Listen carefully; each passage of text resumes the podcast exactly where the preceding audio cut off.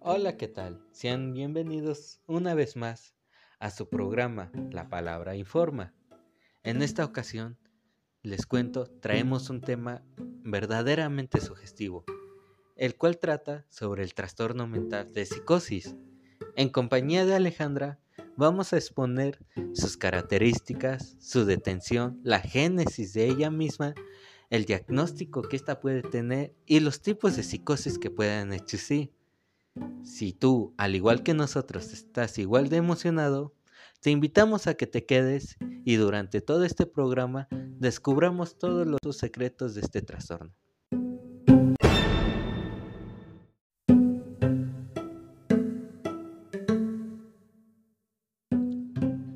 De psicosis.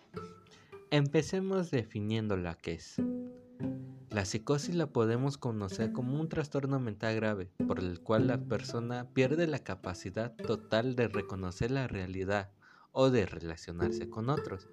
Se podría decir que estas personas no pueden hacer lo que nosotros podemos hacer comúnmente sin problema alguno, pero igual ellos no viven en una realidad exacta, viven dentro de delirios y pensamientos, ideas erróneas y sin fundamentos.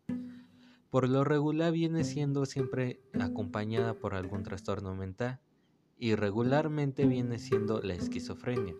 Tanto como la esquizofrenia y la psicosis manejan características similares, que son anomalías en el pensamiento, la percepción, las emociones, el lenguaje y la conducta.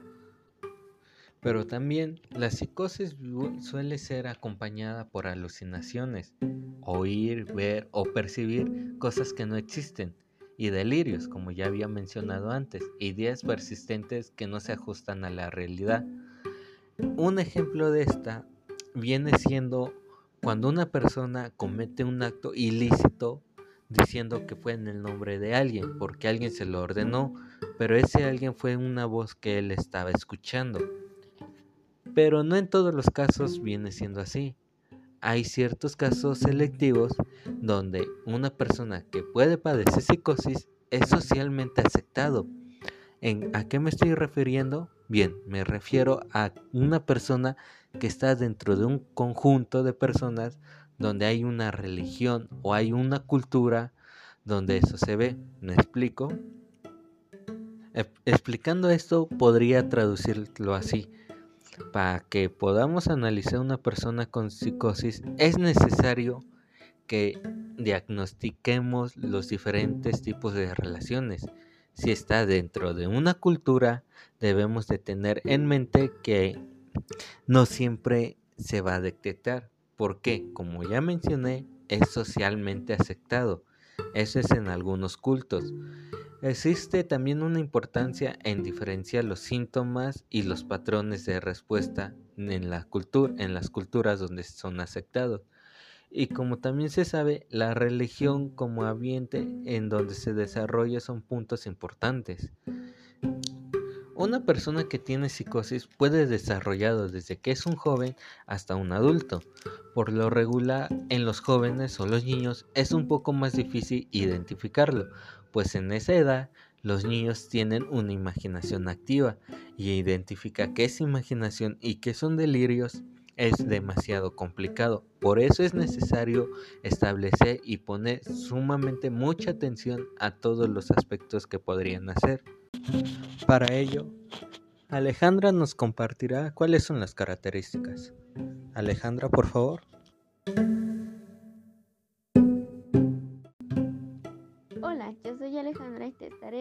De las características de la psicosis. Bueno, pues la principal característica de la psicosis es la desconexión con la realidad, en forma en que el juicio de esta se encuentra distorsionado debido a diferentes factores como las alteraciones del pensamiento y la percepción.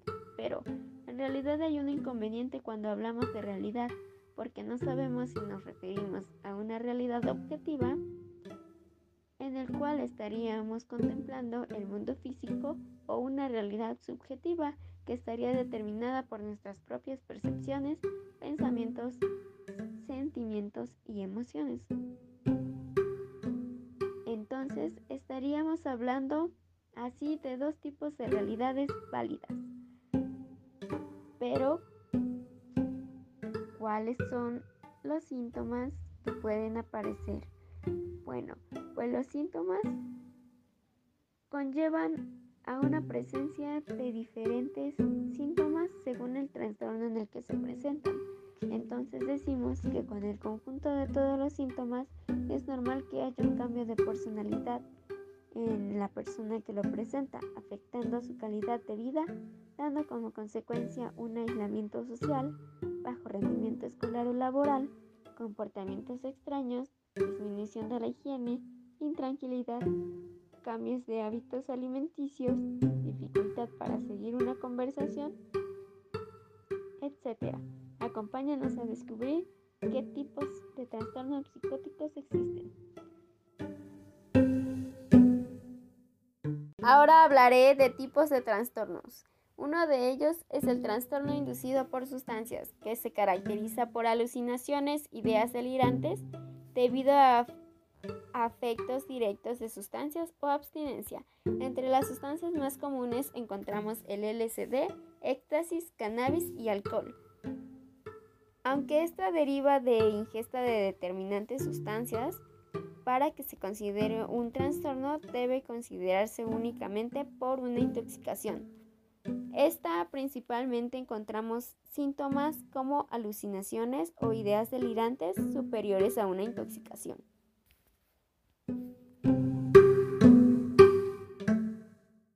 Trastorno psicótico compartido.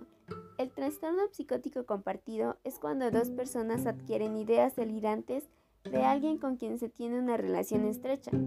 Este se considera subcategoría del trastorno delirante, donde principalmente encontramos que existe una persona dominante y una sumisa, persona en la cual el dominante se encuentra crónicamente enfermo por algún desorden como una esquizofrenia, trastorno del estado de ánimo, trastorno delirante, y esto puede presentar ideas que se pueden presentarse de manera extravagante, con falta de humor, irritabilidad e hipersensibilidad.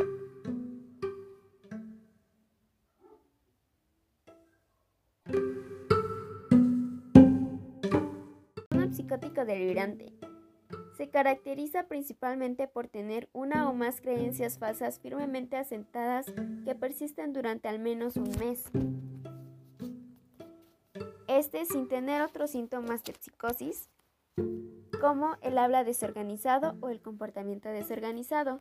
Este suele ser más infrecuente que la esquizofrenia y suele ocurrir principalmente en la edad adulta, mediana o avanzada este trastorno se caracteriza principalmente por tener desconfianza o sospechar hacia los demás, entre las cuales podemos encontrar las más comunes, en la que la persona suele sospechar que es perseguida, envenenada, infectada, amada en secreto o entre los menos comunes, que extirpen sus órganos internos sin dejar cicatriz. Trastorno psicótico breve. En este encontramos que la persona experimenta una serie de síntomas psicóticos como alucinaciones, delirios, pensamiento y habla desorganizados, entre otros más. La duración que debe presentar este es de al menos un día, pero no menos de un mes. Este suele presentarse principalmente en la adolescencia, la edad adulta y se prolonga durante toda su vida. Un factor de riesgo para presentar este trastorno suele ser el temperamento.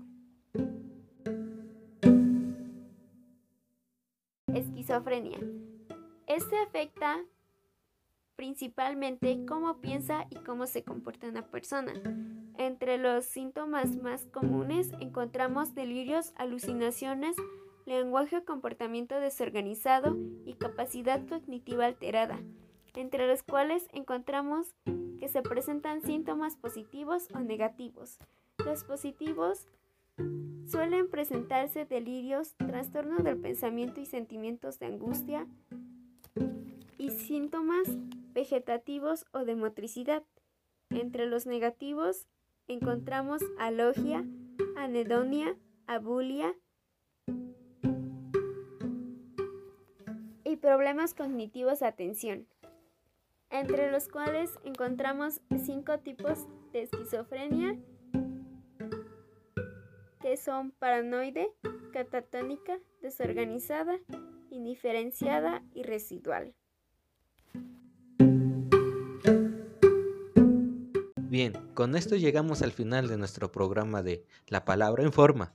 Esperamos que la información que se les ha compartido el día de hoy haya sido de su agrado y también los invitamos a que busquen fuentes verídicas a donde puedan demostrar los diferentes hechos y características de los trastornos. Recuerden, no porque una persona puede tener un trastorno significa que debemos ser mala con ellos. Antes debemos de conocer su historia.